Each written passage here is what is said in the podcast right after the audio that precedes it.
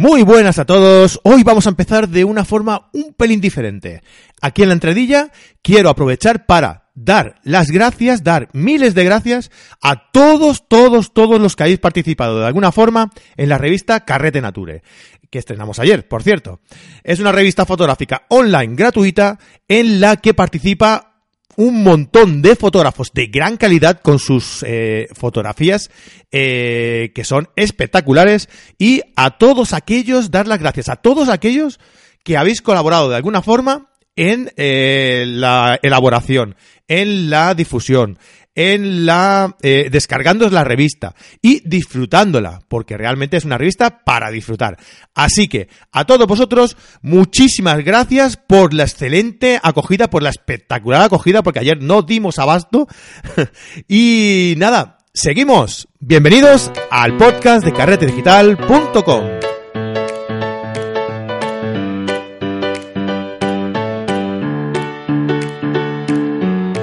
¿qué tal? ¿Cómo estáis? Bienvenidos a un nuevo podcast de carretedigital.com. Eh, mi nombre es Fran Palmero y hoy vamos a, a, ver una cosa muy, muy, muy, muy chula que hace tiempo que no, que no tocábamos y, y bueno, y que nos resulta muy interesante. Vamos a hablar de fotografía en el cine. Hicimos, eh, hace poco hicimos una pequeña encuesta en redes sociales en la que os preguntamos qué película queríais que eh, comentáramos, ¿no? Que analizáramos la fotografía que hay dentro, dentro de esa película. Todas las películas que, que propusimos eran muy interesantes, pero había una que destacaba por encima de las demás en este aspecto y por supuesto pues fue la que salió, que es Ciudadano Kane, ¿vale? Entonces, eh, como ya sabéis, tenemos aquí a nuestro experto en fotografía en el cine, Fernando Sánchez. ¿Qué tal, Fernando? ¿Cómo estás? Hola, buenas. Aquí estamos, dispuestos a hablar de Ciudadano Kane y, y desenmascarar todos sus misterios. O sea, que fenomenal. Muy bien, pues después de, de, de analizar eh, las dos partes de, de Blade Runner, que esto lo podéis ver en la página web eh, dentro de podcast hay un apartado ahí en la izquierda donde tenéis todos los podcasts divididos por categorías. Entonces, en uno de ellos ve, veréis que, pone, exactamente pone, creo que hablamos de cine o algo así. Clicáis ahí y veis todos los comentarios que hemos hecho sobre películas eh, con Fernando eh, en otros podcasts, ¿no? Y es muy interesante. Si, si podéis, no lo perdáis porque Fernando analiza las dos películas, la, la de los años 80 y la actual de Blade Runner.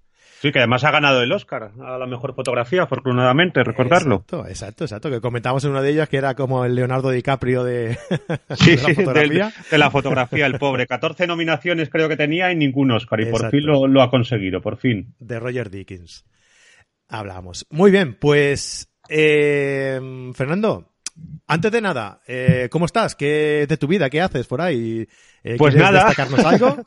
Nada, pues simplemente que dedicándome mucho a la fotografía, el sábado estuve de fotógrafo de bodas, que hacía tiempo que no, que no trabajaba de fotógrafo de bodas, Igual que yo. hasta las 4 de la mañana, una cosa apasionante, como sabéis los que os dedicáis a la fotografía de bodas, y luego nada, con mis cursos, con mis escuelas, con la escuela que estamos del Club de Fotografía en Alcalá de Henares, con asociaciones, con todo, o sea que, que muy bien, sin parar, que es lo que hay que hacer, no parar. Muy activo. Recuerda a toda la gente donde te pueden seguir? Sí, me pueden seguir en, me pueden seguir en varios, en varios sitios. Me pueden seguir, ahora mismo estoy escribiendo en un blog de fotografía que se llama Sataka Foto. Ahí me podéis seguir diariamente. Me suena, con mis... me suena. Te suena un poco, ¿no? Sí. Me, me, podéis seguir diariamente con artículos dedicados al mundo del Photoshop y pruebas de equipos fotográficos y todo. Luego también Estoy en mi blog personal que está un poco muerto, pero bueno, que hay muchos artículos interesantes que se llama Fair Photoblog. Y luego, si me queréis seguir en Instagram, Fairfoto, ahí es donde voy poniendo mis apuntes fotográficos, mis fotografías como apuntes. Y nada, me podéis encontrar por todos lados. Genial. Pues venga, ¿te parece si entramos ya a saco con el tema? Pues entramos ya a saco con la fotografía de Ciudadano Kane. Vamos a, a ver qué os parece, a ver si no la habéis visto, si os animo a verla, si la habéis visto y no os ha gustado, la, a ver si la podéis ver con otros ojos, si veis la, la grandeza de la película. Y vamos a ello, vamos a empezar. Genial, pues yo, para variar, esto va a ser un, un fijo en la sección, ¿vale? Sí. Yo no la he visto. Ay, Dios mío, ay, Dios mío, qué pecado, qué pecado. Bien, bien, bien, empezamos bien. Esto va a ser, ya te digo, va a ser un fijo en la sección. Entonces, yo lo que voy haciendo es, escucho tus consejos y Sí. luego veo la película y de esa forma puedo ir analizando en tiempo real, ¿vale? Lo que tú has ido comentando sobre la película. Es, una excusa como otra cualquiera que me acabo de inventar. No, pero, pero sirve, está, está bien. A ver, uno de los grandes problemas que tenemos a la hora de ver películas y todo, y me, me pasa con mucha gente que me lo dice, es que cuando están viendo, cuando han visto el, una película en, en, casa, en la sala de cine, ojalá fuera siempre en una sala de cine y mm. todo, pues no, no se dan cuenta de muchas cosas, de mucho de muchos aspectos. La fotografía, ah, pues qué bonita, pues qué fea. Pero cuando empiezas a hablar sobre ella, te empiezan a contar cosas y todo, ves la película de otra manera, con otro, desde otro punto de vista, y entonces yo creo que se enriquece, se enriquece mucho más. No, no hay que, no hay que fijarse solo en la fotografía y olvidarse del guion o de tal cual, pero si te puedes fijar en todos los, todo lo que rodea una película, es cuando descubres si es buena o realmente mala y no te dan, y no te toman el pelo. Cuando, o sea, cuando dices que una buena una película es buena es porque te has dado cuenta de muchas cosas y entonces es cuando la empiezas a apreciar de, de verdad. O sea, que, que, me parece buena tu filosofía. ¿Ves? ¿Ves? Pues lo he, hecho, lo he hecho yo adrede para saber eso. bueno, bueno, lo que sí que te voy a decir es que sí que he leído un poco, ¿vale? Sí que sé eh, más o menos en qué en qué podemos destacar esta película por su fotografía, ¿no? Y yo, eh, sobre todo, como hablábamos en, en, Blade Runner también, yo diría que, uno de los aspectos fundamentales es la utilización de la luz, ¿no? Casi siempre que hay una buena, una buena fotografía en una película, eh, seguramente es porque el director de fotografía sabe utilizar muy bien la luz para reflejar eh, una atmósfera o para reflejar un, un, estado de ánimo en según qué momentos eh, haga esa utilización selectiva de la luz, ¿no? Y en este caso, en Ciudadano Kane, creo que utiliza mucho lo que son eh, los contraluces selectivos, ¿no? Explícanos un poquito. Eh, efectivamente, efectivamente. A ver, la, la película de Ciudadano Kane eh, supuso una auténtica revolución. Fue, fue impresionante la, la crítica que recibió la película, no así eh, la taquilla fue la verdad que un verdadero fracaso eh, en taquilla en su tiempo, pero la crítica la, la alabó y la sigue alabando y está considerada como una de las mejores películas de la historia de, del cine. Es algo muy relativo lo de las listas, muy subjetivo, pero siempre, siempre que se habla de mejores películas de la historia, siempre está Ciudadano Kane. Cuando se habla de mejor fotografía de la historia, siempre está Ciudadano Kane ahí presente, más arriba, más abajo. Ahora cada vez está más abajo, porque la gente no tiene la costumbre de ver los clásicos, solo ven a partir del Señor de los Anillos hacia adelante, se olvidan de, de todo lo demás. Y supuso una revolución porque efectivamente, como tú dices, eh, es la primera vez o de las primeras veces que se utiliza la, la, luz de una manera totalmente como si fuera una protagonista más de la historia. Es decir, eh, a través del contraste nos habla de cómo es el personaje que se está retratando en ese momento, nos está contando si en ese momento está pasando algo triste, algo alegre, si es algo que nos tenemos que fijar más, si nos tenemos que fijar menos, y entonces a través de los volúmenes que se consiguen, a través de ese contraste de la, de la luz, eh, el espectador puede adentrarse más en la historia que, está, que están contando en la película. El director de fotografía, que todavía creo que no lo hemos dicho, es el gran Greg Tolan, ¿de acuerdo? Que es uno de los técnicos más reputados y más respetados de, aquella época de, de, Hollywood. Y cuando Orson Welles empezó a planificar la producción de la, de la película, dijo que quería a, a Greg Tolan por encima de todas las cosas, que estaría genial.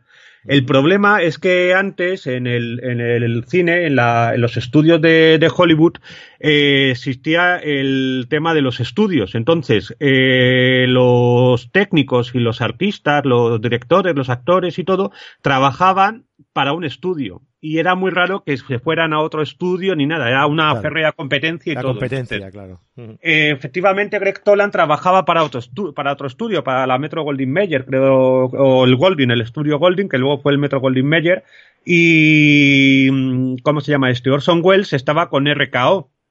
Y entonces, eh, era muy difícil que trabajaran, pero cuentan, eh, hay un periodista que, que estuvo entrevistando a, a Orson Welles, William Allen, y, comentó que, y dice que Orson Welles estaba hablando que quería este director de fotografía porque le había gustado mucho su trabajo en una película de John Ford que se llama Las uvas de la ira, que está basada en la novela de William Faulkner, que es una auténtica maravilla y todo, y tenía muy claro que le quería a él y tal y cual.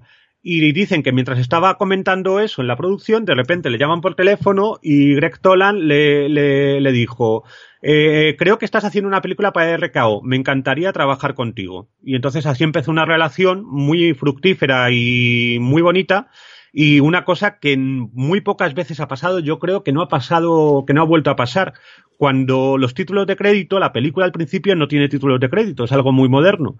Al final salen los títulos de crédito. Pues bien, Orson Welles puso su nombre y el de Greg Tolan a la vez para demostrar que la película había sido posible gracias al trabajo de los dos. O sea, no, el director de fotografía no aparecía solo, aparecía su nombre, Greg Tolan, al lado de, del director de la película, dándole una importancia y dando a entender que la película había sido una colaboración, un trabajo entre los dos, lo cual eh, habla muy bien de, de Orson Welles, aunque decían que era un tío egocéntrico, que hacía todo, que dominaba todo tal cual, pero sabía reconocer a los, a los buenos profesionales.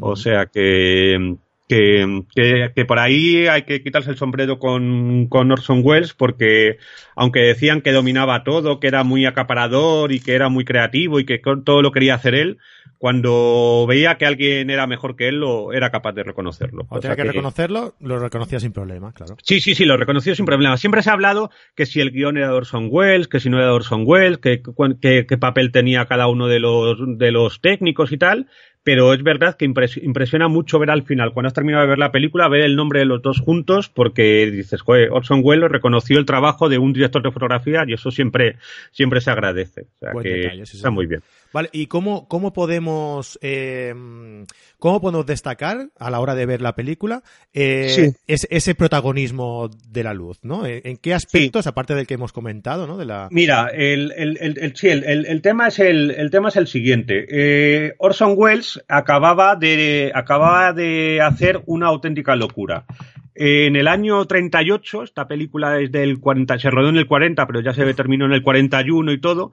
En el año 38, creo recordar, Orson Welles eh, era un joven impetuoso, muy creativo, y eh, una de las cosas que hacía era grabar en la radio eh, novelas. ¿Vale? Era, relataba, contaba historias a partir de novelas, pues de, de Dickens, de tal y cual.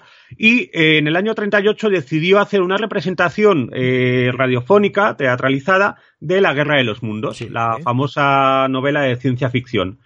Lo hizo también que provocó un pánico porque la, gente, la gente, creyó, sí, sí. la gente se lo creyó, creyó que era que había una invasión alienígena, se montó una que no te puedes ni, ni imaginar. Entonces empezó a, a, sonar su nombre en todo, en todo el país, en todos los Estados Unidos. Un anticipado y, al, eh, un adelantado al, al, marketing, el tío, ¿eh? Sí, sí, sí, sí, brutal. O sea, una cosa debió ser brutal. No sé si se conserva la, la, grabación, creo que sí, pero yo, yo, vamos, tengo libros que habrá sobre el tema y es sí, una cosa apasionante y todo. Bien, la historia es que llamó tantísimo la atención que este joven que tenía 23 años por, por entonces eh, consiguió un contrato con la RKO, con el estudio que llevaba las películas de Walt Disney. O sea, RKO estrenó Blancanieves y los Siete Enanitos, uh -huh. por ejemplo, y también estrenó King Kong, la maravillosa película de King Kong. Sí. Pues RKO decidió darle un contrato con una libertad artística absoluta. Eso nunca se había dado. O sea, le daban absoluta libertad de creación claro, para un joven hiperactivo como Orson Welles, pues esa eh, me imagino que sería una condición sine qua non para eh, poder trabajar con cualquier estudio. Claro, y entonces cielo, se le abrió el cielo. Se le abrió el cielo porque le dieron todo el poder. Una cosa que a los demás estudios, a los demás artistas les sentó muy mal y se empezó a enemistar con todo el mundo porque decían, mira el niño mimado, mira este que se cree, qué tal y qué cual. Una cosa que le empezó a complicar bastante la vida y que ya, ya luego veremos más adelante. Pues entonces eh, em, empezó a idear esta película película y cuentan que la película está basada en la vida de un famoso magnate de la prensa, de la prensa amarilla de los Estados Unidos, que era William Hertz, me parece, mi pronunciación en inglés ya sabéis que es mítica, ¿vale? ¿De acuerdo? De William Hertz. Y entonces eh, este hombre se empezó a, a preocupar y en, y en, vez de preocuparse y decirle, oye, por favor, mira a ver si esto que me han dicho que te estás basando en mi vida es verdad o no es verdad, porque el secretismo del rodaje era, era absoluto, pues empezó a boicotear la película a, a, lo bestia, con todos los medios que tenía y todo. Incluso mucha gente, muchos gente poderosa de Hollywood, intentaron comprar eh, los negativos de la película para eh, quemarlos, para que no se viera nunca más porque hablaban mal de uno de los superjefes de la prensa que, que había entonces. O sea, la manipulación siempre, siempre ha existido, como, como sabemos hoy en día y, y, todo. Entonces. Si le hubiera pasado eh, eso a Trump, ¿eh? Sí, sí, sí, por eso. Entonces, la, la, la historia es que la RKO creía firmemente en la película de que estaban haciendo, estaban, eran conscientes de que se estaba haciendo algo grande y al final se estrenó la película, pero no se puede estrenar donde quisieron, eh, por eso fue un fracaso de taquilla también, porque aparte que era muy moderna para la época, también supuso toda la campaña en su contra, pues le hizo bastante daño y todo. Y eso provocó que Orson Welles no pudiera hacer las películas que podría haber hecho. Orson Welles eh, me parece que solo tiene 12, 12 películas, pero la mayoría las tuvo que rodar en Europa y con muy bajos presupuestos y muy mal. No sé si la gente sabe o si tú sabes que Orson Welles terminó sus días en España. Era un gran amante del mundo de los toros, era amigo de las familias estas de toreros, de los Ordóñez o yo qué sé, no, no tengo ni idea de eso. Pero y que está enterrado en España. Eh, Orson Welles está enterrado en la finca de Cayetano Gómez de Urujo, yo que sé, un, un toredo de estos por ahí famosos de, de toda la vida y era amigo de Picasso y está, está enterrado en Ronda. O sea, era una cosa, es una cosa que, que, llama bastante la atención. Una de sus películas inacabadas es Don Quijote, por ejemplo. Una que si lo hubiese terminado hubiese marcado una época, desde luego. Pero bueno. sí. Sí, sí, sí, sí, sí, sí. Eh, entonces, eh, sigo contando. Bueno, entonces eso la película tenía esa libertad creativa de la que hemos hablado al principio consiguió a Greg Toland, que entonces era el fotógrafo eh, más respetado del mundo de, Hollywood, y ambos, que además su vida era muy parecida entre la, la, vida de ambos. Ambos a los 15 años se independizaron, eh, Orson Welles con 15 años se fue a dedicarse al mundo del teatro y trabajó con obras de Shakespeare y fundó una, una compañía teatral, la Mercury. Eh, eh, Greg Tolan estaba estudiando un, en una escuela técnica ingeniería electrónica y lo dejó todo por la fotografía y se convirtió en el director de fotografía más joven de la, de la historia de Hollywood y todo. O sea, eran gente, como ves, muy creativa que, que desde el principio se emanciparon y todo. Bien. En la película se juntaron los dos e idearon a través de maquetas, a través de diseños y todo, todo lo que querían conseguir y todo lo que querían transmitir en esta película. Eh, como tenían esa libertad creativa a la que vuelvo a hablar, tenían muy claro cuál era su fuente de inspiración. Su fuente de inspiración fue el expresionismo alemán, que yo creo que en la película de Blade Runner también he hablado del tema y todo. Este expresionismo alemán eh, viene del mundo del teatro. El, a ver, espera, que lo tengo aquí apuntado. Eh, Pompero, aquí. El expresionismo alemán viene directamente de un hombre que se llama Max Reinhardt, ¿vale? Que era un director de teatro austriaco, que luego también terminó haciendo, haciendo cine, aunque no, no tuvo tanto triunfo. Y entonces este hombre eh, empezó a hacer una cosa que a lo mejor a los fotógrafos les va a sonar mucho, que es darse cuenta del poder de la luz. ¿Qué quiere decir con eso del poder de la luz? Hasta entonces en el teatro, en su, en su época, estamos hablando a, a principios del siglo XX, todo estaba iluminado igual, todo era plano, todo estaba perfectamente iluminado. Había luces y sombras perfectamente iluminadas. Eso que se llama en algunos sitios que a la gente le gusta tanto que se llama el HDR.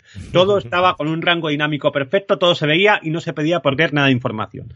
Que está muy bien, muy bonito, pero ¿qué pasa con esa historia? Que todo es plano, que nada destaca. ¿Vale? Es bastante, bastante soso, bastante plano. Mm. Entonces, él en el mundo del teatro, a través de las luces eléctricas que se empezaban a introducir y todo, se dio cuenta de que podía hacer, eh, crear a la luz, hacer que la luz fuera una protagonista más y crear esos volúmenes, esos contrastes y eh, generar luces y sombras en el escenario le servía también para que si no tenía un escenario muy grande, poder dar la ilusión de que el escenario era grande, de que había mucha gente, porque empezaba a oscurecer, empezaba a aclarar y entonces daba esa sensación y la y la fotografía empezaba a formar parte de la, historia. Esa forma de hacer teatro se trasladó inmediatamente al cine y entonces ahí entró el expresionismo alemán con películas mudas como Nosferatu, Fausto, Metrópolis, que empezaban a, jugar con las luces, a dar muchísimo contraste, a cambiar los puntos de vista, a exagerar las formas, a jugar con la perspectiva y eso fue la fuente en la que bebió, eh, la que bebieron, mejor dicho, Orson Welles y eh, Greg Toland. Esa es, esa es la, la, historia. Como tampoco tenían mucho, o sea, tenían presupuesto, tenían libertad creativa, pero tampoco era una cosa exacerbada. No podían hacer eh, grandes imágenes como se había hecho en el año 39 con lo que el viento se llevó, con millones de extras ni nada. No tenían extras. O sea, muchas de hecho, veces la película es, es muy barata, ¿no? Es, es muy, eh, hombre, para, para, para, la época, eh, en comparación, por ejemplo, con lo que el viento se llevó, es muy claro, barata, pero no es una gran producción, claro. esa carencia de dinero se suplía con la creatividad, que es lo que siempre hay que hacer. Cuando, desgraciadamente afortunadamente, a la gente se le, cuando hay complicaciones es cuando la gente eh, encuentra nuevas ideas y se desarrolla y, y, se lanza para arriba, ¿de acuerdo? Entonces, hay escenas, por ejemplo, en las que parece que hay muchísimo público y lo único que hay son luces que se mueven, que dan sensación de ser un gran, una gran multitud en un, en un teatro y simplemente eh, son luces y nosotros como espectadores nos lo terminamos creyendo, ¿vale? ¿De acuerdo? Entonces, de hecho, esa, le, leí que en, en, una conferencia que da el protagonista, sí. eh, la idea, o, o, o, para haber quedado bien, podrían haber ido al, al Madison Square Garden, por ejemplo, que creo que sí. representaba una, un discurso allí. Sí. Y, y, claro, les hubiera costado un les montón de dinero en extras. Un montón de dinero y, y, y, lo hicieron con, o sea, todo se redó en los estudios de RKO. Todo lo que ves ahí es puro estudio. No, no tiene, no, no hay exteriores ni nada. Al principio hay un noticiario, porque la estructura, pero bueno, eso ya sería muy largo hablar sobre ello y todo. Uh -huh. Al principio es un noticiario como, como los noticiarios que había antes en el cine. Aquí el más popular, el que se conocía era el nodo, pero en Estados Unidos era muy popular ese, lo de los y la gente iba al cine pero antes de ver una película veía un noticiario donde le contaba las noticias y veía las imágenes. Recordemos que no había televisión. Entonces, claro. eh, el principio de la película es un puro noticiario de, la, de, lo que la gente veía en el cine, ¿vale? Ahí sí que hay imágenes de exteriores, pero esas son imágenes de... ¿Cómo se llama esta? Imágenes de, de archivo, ¿vale? Uh -huh. ¿De acuerdo? Pero toda la película en sí está rodada eh, en interiores. Entonces, Volvemos retomando, que me voy por lo por ahí. Sí, el tema, eh, perdona, que el, tema, el, tema, el, el, tema de la, de la luz y todo, eh, se jugó con eso, darle fuerza a la fotografía. Cuando el personaje es más trágico, la luz es más contrastada. Cuando la luz, eh, cuando es una historia más dulce, se ve todo un poquito más. Cuando, por ejemplo, se ve la infancia del, del personaje, se ve un poquito más la historia, se ve más la luz, se ve todo mejor iluminado. Pero cuando el personaje va siendo cada vez más dramático, más duro, más triste, esas luces se contrastan muchísimo, muchísimo más. Vale, eh, otra de las cosas que, que, llama muchísimo la atención en esta película es que eh, Orson Welles quería sí o sí trabajar con un gran angular. Sí. Nosotros como fotógrafos, ¿qué nos pasa con el gran angular? Pues que entra todo. Entonces, uh -huh. al entrar todo, tenemos que tener cuidado con lo que se ve, porque nos permite cerrar mucho menos la imagen y tenemos que componer, colocar muy bien los elementos para conseguir eh, lo que estamos buscando, transmitir lo que estamos buscando. Mm. Pero ¿qué pasa? Que cuando trabajas en cine con un gran angular, hay una cosa que no sé si que te fijarás cuando veas la película, que por primera vez en la historia del cine se ven los techos. Y tú dirás, ¿y eso qué pasa? Pues que antes, cuando se rodaban las películas, todo, la luz, los micrófonos, todo estaba en el techo, en el falso techo, que no veía el espectador. Pero ahora, como utiliza un gran angular y se abre tanto el campo de, de visión, el techo era visible.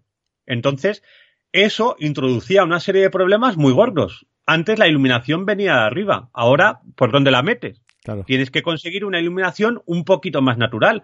También, ¿qué pasa? Que eh, tenías que ingeniártelas con el director de arte, con los técnicos y todo, eh, para conseguir que en una determinada escena el techo que no se viera se elevara y meter por ahí iluminación para poder seguir rodando la película. Tú imagínate, eso es la primera vez que se hacía. ¿Y por qué? ¿Y qué pasaba además? Que como querían esos planos propios del expresionismo alemán para deformar y todo, muchos de los, de los puntos de vista es con la cámara literalmente pegada en el suelo. Es decir, para poder colocar la cámara tenían que hacer un pozo para uh -huh. que se viera el techo perfectamente y se vieran los personajes en un contrapicado y parecieran más altos, más llamativos, más poderosos, menos poderosos y tal. Entonces, eso es una cosa que nos tenemos que fijar. El techo parecía que no existía antes y ahora está ahí presente. Eso es una cosa muy valiosa también de la película y que para evitar que se notara que estaban trabajando en un estudio, que tenían que colocar las luces, si nos fijamos un poquito, veremos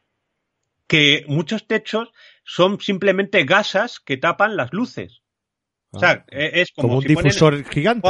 efectivamente, eso iba a decir, como un difusor gigante. Entonces, eso es muy curioso, muy novedoso, y era la primera vez que se hacía. De hecho, con los siguientes directores que rodó, directores de fotografía que rodó Orson Welles, que casualmente todos eran alumnos de aventajados de Greg Toland, porque Greg Toland desgraciadamente murió con, de un ataque al corazón a los 44 años, ¿de acuerdo? Eh, todos eh, rodaban de la misma manera y rodaban con ese gran angular, que según dice Orson Welles, él rodaba con gran angular no porque le gustara, sino porque era un provocador nato. Entonces decía que si todo el mundo rodara con angulares, él nunca lo hubiese hecho. Le hubiese rodado con un teleobjetivo por tocar las narices y por llamar la atención. Le gustaba llevar la contraria. Le gustaba llevar la contraria, pero lo gracioso que dice que todos los directores a los que le proponía rodar con ese objetivo angular, por unos lados he oído que era un 18 milímetros, por otro lado un 24. Yo, me, yo creo que es más bien un, 24, 24 eh, milímetros, mm. hablando siempre eh, con la relación al 35 milímetros, ¿vale? ¿De acuerdo? Pues eh, eso consiguió, decía que todos los directores luego que querían filmar con ese tipo de con ese tipo de, objetivo, ¿vale? Y luego qué gran ventaja tiene rodar con angulares. La gran ventaja, como sabrán todos. Fernando, eh, dime. Mm, también he, leído por ahí que, utilizaba esa ese angular y enseñaba el techo.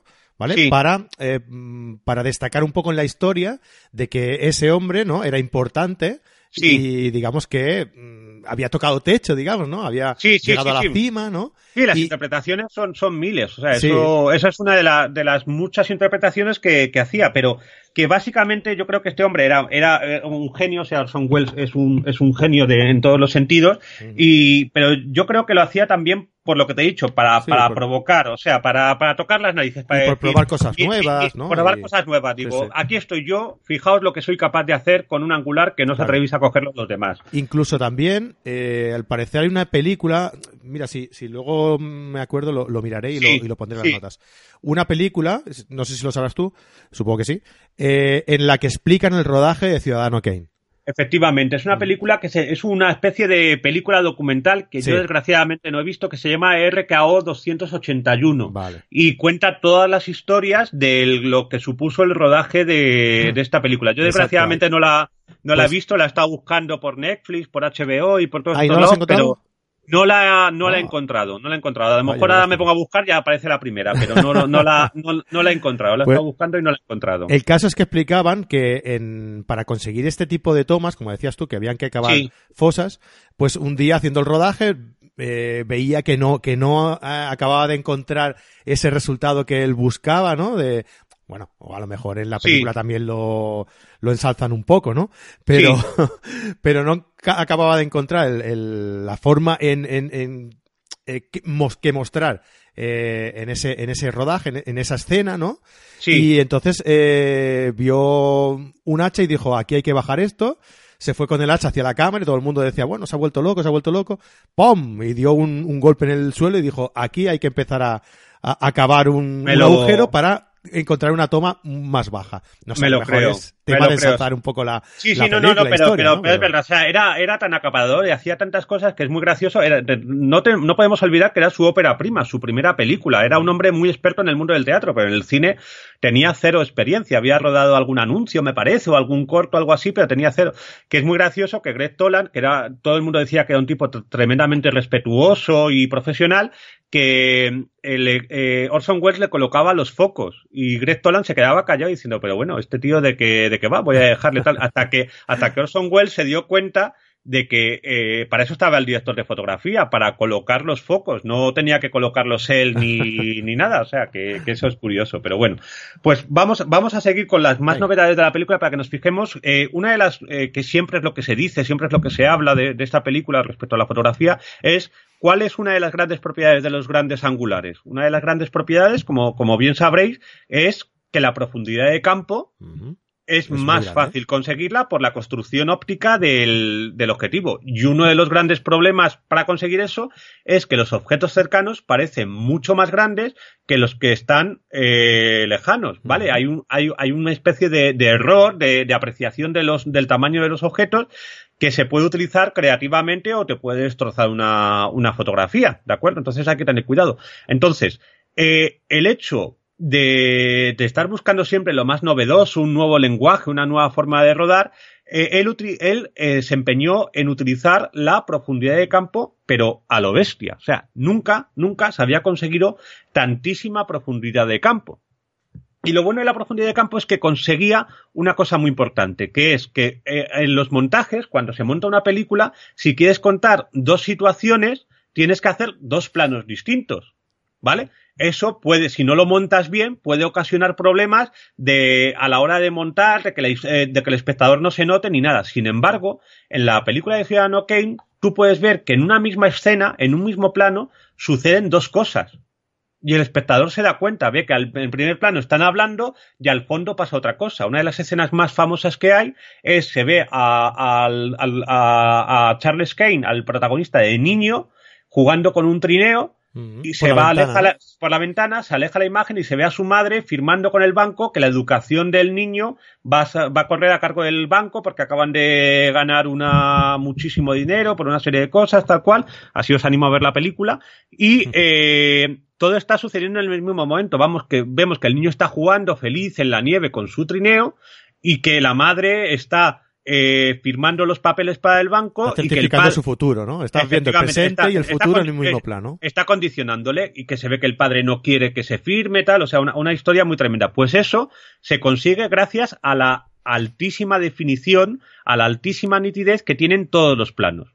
Mm. Es muy curioso cuando lees una entrevista, hay una, hay un, había una revista que no sé si, si habrás oído alguna vez, si os sonará y si no, buscarla cuando la veis en librerías de viejo y todo, que se llama Nickelodeon. Nickelodeon era una revista del equipo de José Luis García, que tenía ese programa tan estupendo que se llamaba Qué grande es el cine, que estaba en la 2 hace muchísimo tiempo. Vale, pues sacaron una revista. Que mucho en el. Efectivo, sí, vamos, era, era Londres, que lo, parodiaban mucho y parecía que tenían que cortar la niebla y todo, vale.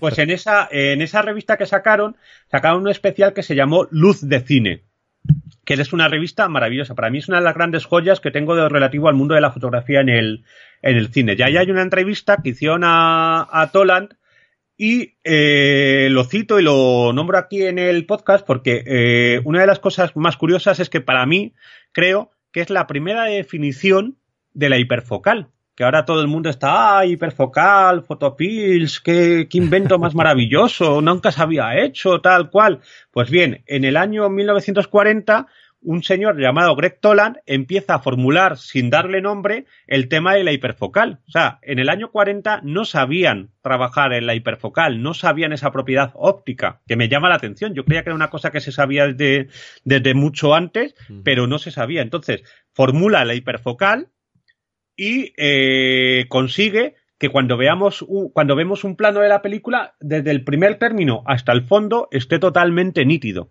O sea, que podemos ver la película como fotógrafos y comprobar que es la primera, la, la primera vez que se consigue la hiperfocal y entender de una vez por todas en qué consiste la hiperfocal. Es muy, es muy curioso en ese sentido cuando, cuando hablas de esta película es una cosa que, que siempre me llama mucho la, la atención este, este tema, ¿vale?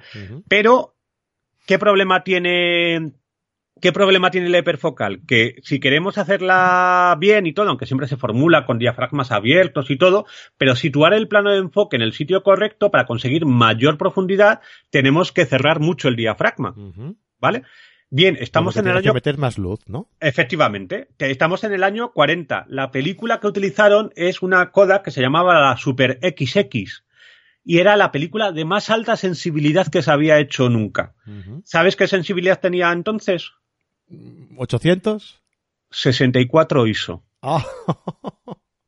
Fíjate, la película está rodada con una película de alta sensibilidad que de 64 eran 64 Weston, porque todavía todavía no estaba todo muy formulado en el cine ni Pero a la equivalencia era más o menos lo que entendemos hoy.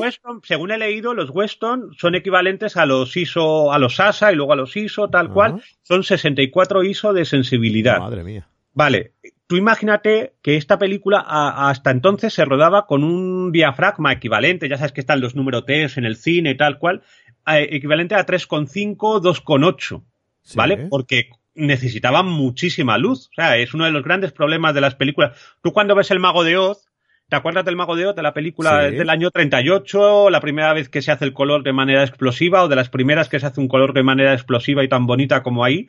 Eh, la bruja mala, la bruja del este, creo recordar, estaba pintada de verde. Bien. Sí. Eh, la pintura que le pusieron hizo reacción con la altísima temperatura de la cantidad de focos que le tenían que poner y se le pegó a la piel, se le cayó la piel literalmente por la cantidad de luz y por el calor que generaba. O sea, fue brutal lo que pasó ahí. O sea, que tú imagínate que estaban rodando a 3,5. Uh. En esta película, según dice Greg Tolan en, su, eh, en las entrevistas que, que, he encontrado y todo, rodaba a 5,6, 8, 11, incluso hay planos a, a F16. Claro, claro, claro.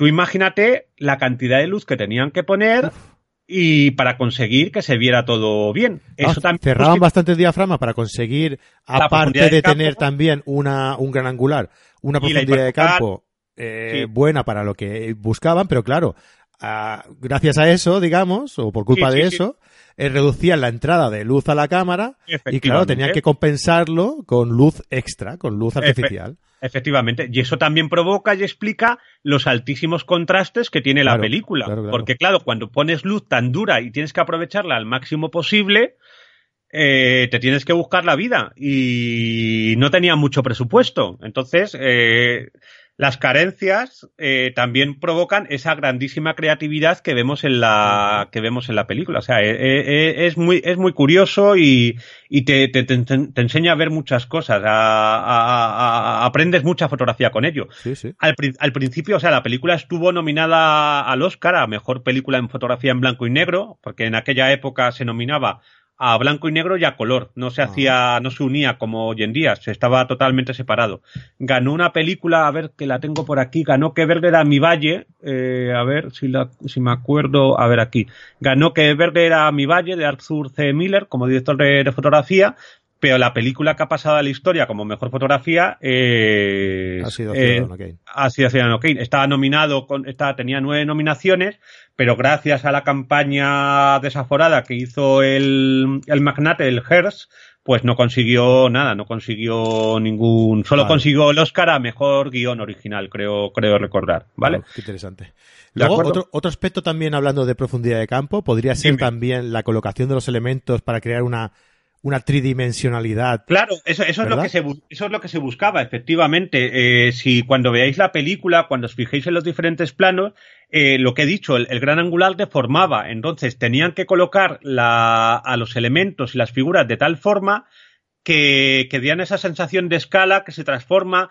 Eh, ves al, hay un momento que eh, el ciudadano Kane está perdiendo, está perdiendo poder y se le ve muy pequeñito al fondo y, uh -huh. y es por el, efe, el, efecto del angular. Los que están muy cerca, hay en algunos puntos, en algunos planos que parece que están deformados. Distorsionado, pero ¿no? Uh -huh. Distorsionado por la distorsión propia del, claro. del, del, gran angular. No podían acercarse mucho, mucho, mucho tampoco, porque si no, Efe caían en esa distorsión. Eh, efectivamente, o sea, las limitaciones técnicas que se buscaron son muchas, pero son muy llamativas. Uh -huh.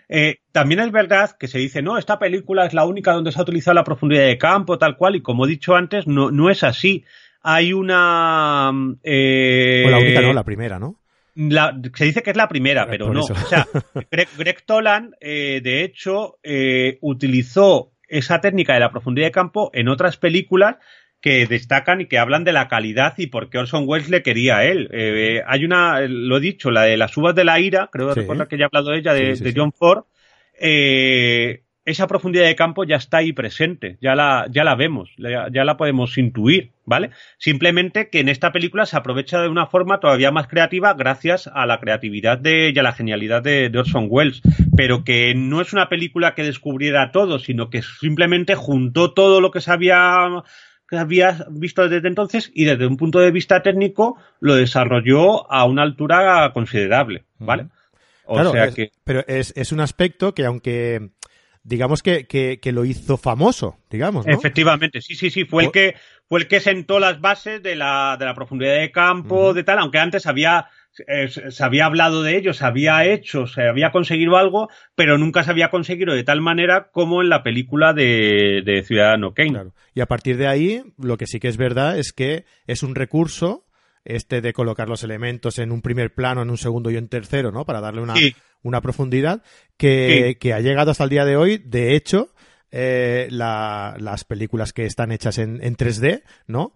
Utilizan eso desenfocando el primer y el último y el, y el tercer fondo, digamos, ¿no? el tercer plano, para crear esa profundidad y que te parezca a ti que, que, que está todo tridimensionalizado. ¿no? Eh, eh, efectivamente, o sea, es muy gracioso porque eh, Greg Tolan en una entrevista hablaba precisamente de eso, que en cinco mm. años el cine iba a ser todo en 3D. Estábamos hablando del año 40. años del año 40. Del año 40, o sea, de, del año, la película de 40-41, pues decía que en el 45 iba a ser todo en 3D y que el color nunca iba, iba a triunfar. Desde luego, como, como Rafael, este hombre no, o Rafael, no. no, iba, no iba a triunfar. Pero no, como, como, Rafael, no sabemos cómo canta. No, pero como, como, como Rafael, Rafael no. Efectivamente, efectivamente. Entonces, esa, esa, es la, la, historia, esa es la, la, forma de ver la película y la forma de, de descubrirla desde un punto de vista fotográfico. Por supuesto, se puede hablar de muchísimas más cosas y todo. Como, como cosa curiosa, uh -huh. se puede se puede ver al propio Greg Tolan al principio en el noticiario que, ah. que habla del principio. Tipo Alfred Hitchcock. Hitchcock efectivamente. ¿no? haciendo... efectivamente, cuando están entrevistando a, en una de las entrevistas que hacen a, a, a Kane, uh -huh. el entrevistador, el periodista, es Greg Tolan. O sea, que eso es, es, curioso, hay que estar atento al principio y se le ve ahí cogiendo un micrófono y Greg Tolan con su bigotito y, y todo. O sea, que, Estaremos que muy, atentos ahí muy curioso. a ver cómo era físicamente Greg Tolan. bueno, Fernando, ¿quieres destacar alguna cosa más eh, con respecto a la fotografía? Pues, o pues nada, que... que... desgraciadamente la película es una cosa que, que he estado mirando y he estado investigando. ¿Sí? Eh, antes he dicho que la película la querían comprar eh, para quemarla porque al magnate este, al Hertz, al que está basado el sí. ciudadano Kane, eh, quería quemarla y tal. No lo consiguieron, afortunadamente, pero desgraciadamente, en un incendio que hubo en los años 70, se perdió el negativo original de la película. Oh. Entonces, eh, por más que he estado intentando buscar y ver y todo, yo tengo una edición muy mala en DVD de, de, la, de la película creo que eh, va a ser imposible, a no ser que, como pasa siempre, que descubren unos negativos perdidos de una película tal cual. creo que las remasterizaciones, el 4K, la, la, el arreglo de la copia original, creo que nunca va a ser posible porque el original se ha perdido. Ah. Entonces, eh, que seáis compasivos con cuando veáis la película, que no la vamos a poder ver en la más alta calidad posible. Circula por ahí, eh, he visto en, en Amazon, como, como, no, he visto que hay películas, eh, o sea, que está la película en Blu-ray, que hablan que está remasterizada, que está en 4K, pero por más que he intentado investigar, no he encontrado si, si es a partir de un negativo de la época o que han cogido lo mejor que han encontrado y han hecho lo que han podido, tal. ¿Eso qué pasa? Pues que los contrastes que vemos en la película, la nitidez y todo puede ser realmente muy baja y lo que más me temo, que como se empeñan en arreglar sí o sí eh, la película, la hayan quitado todo ese, todo ese grano, toda esa calidad fílmica. Que es lo que le da la atmósfera. Que, es lo que, que le da la, que le da claro. fuerza, que es como la vieron, como la concibieron originalmente, Ajá. y la hayan convertido en algo tremendamente digital, sin textura, porque hayan quitado el grano, claro. tal, cual. No lo sé. Eso, eso me hubiese gustado conseguirlo encontrar bien, una fuente fidedigna, pero no la he encontrado por ningún, por ningún lado. Entonces eso, que seáis compasivos por la calidad de imagen, que es la que hay. ¿Y sabes si hay en alguna plataforma la opción de verla bajo pues suscripción? Mira, el, o... el, otro día me alegré mucho porque vi que estaba que en Filming, que es una ah, de las plataformas sí. para los cinéfilos, yo creo que es la mejor plataforma que, sí. que hay. Eh, ponía que estaba Ciudadano Kane. Y digo, ay, qué bien. Me pongo a verla y resulta que no está disponible en el catálogo. Eso no sé si quiere decir que estuvo o que va a estar o, ah. o, que ha pasado. Entonces, yo ya te he dicho, yo la tengo un DVD eh, totalmente estropeado ya de tanta verlo, de, de, la, de la película. Y, y, por lo que he visto, hay un Blu-ray remasterizado, pero no, no lo sé. O sea, no, no sé la calidad. No, no he visto la calidad y no puedo opinar sobre, sobre ello. Bueno, el día, el día que encuentren eh, algún día, como tú bien decías, ¿no? Que encontrarán algunos eh, una copia perdida o algo así. Seguramente encontrarán una copia perdida de, de la película de, de Ciudadano Kane y, y, otra copia perdida al lado con alguna canción inédita de los Beatles, seguramente. Sí, seguramente, seguramente. seguramente. Muy bien, Fernando. Oye, ¿qué te parece? Pues me ha parecido muy interesante, me, me ha gustado mucho. Sí, yo. ¿Qué te parece si eh, para el próximo, ¿vale? Dentro de un mes o, o, cuando nos toque otra vez, eh, lanzamos un mensaje a, a la gente eh, para que nos eh, proponga películas de las que quieren que, que podamos eh, comentar aquí para, para todos ellos. Y entonces, me pues, parece, me parece muy bien. Sí, sí, sí, yo encantado, vamos. Yo Sí, si les apetece que, elija el público o ponemos una lista de películas o, o lo que queráis, lo que, vamos a probar. Exacto, vamos a probar, a ver qué, qué película le, le gustaría a la gente saber qué, en qué destaca la fotografía de, de, esa misma película y si, bueno, pues si, si vemos que, que hay un poco de quórum, ¿no? Que hay un poco de, de, de, acuerdo entre la gente por la película que, que quieren eh, que, que analicemos, pues la, la, la, hacemos nosotros. Hablamos de ella, vale, perfecto. Muy bien. Muy bien. Me, parece, estupendo. Pues nada, Fernando, muchísimas gracias por acompañarnos otra vez hoy eh, otra, nuevamente en el podcast. Nada, siempre, siempre un gusto, como, como bien sabes. Muy bien, Fernando. Un saludo, un abrazo. Venga, nos vemos. Hasta luego. Chao, chao. Muy bien, y a todos los oyentes, como siempre, ya sabéis que nos vemos la semana siguiente. Eh, si queréis, si podéis, dejadnos un comentario, una reseña en iTunes, en iBox, que nos encanta recibirlas y las contestamos enseguida porque nos gusta eh, saber vuestra opinión, ya sea buena o ya sea mala, eh, siempre que sea constructiva, es bienvenida. Y nos vemos la semana que viene en un nuevo programa de carretedigital.com. Un abrazo, adiós.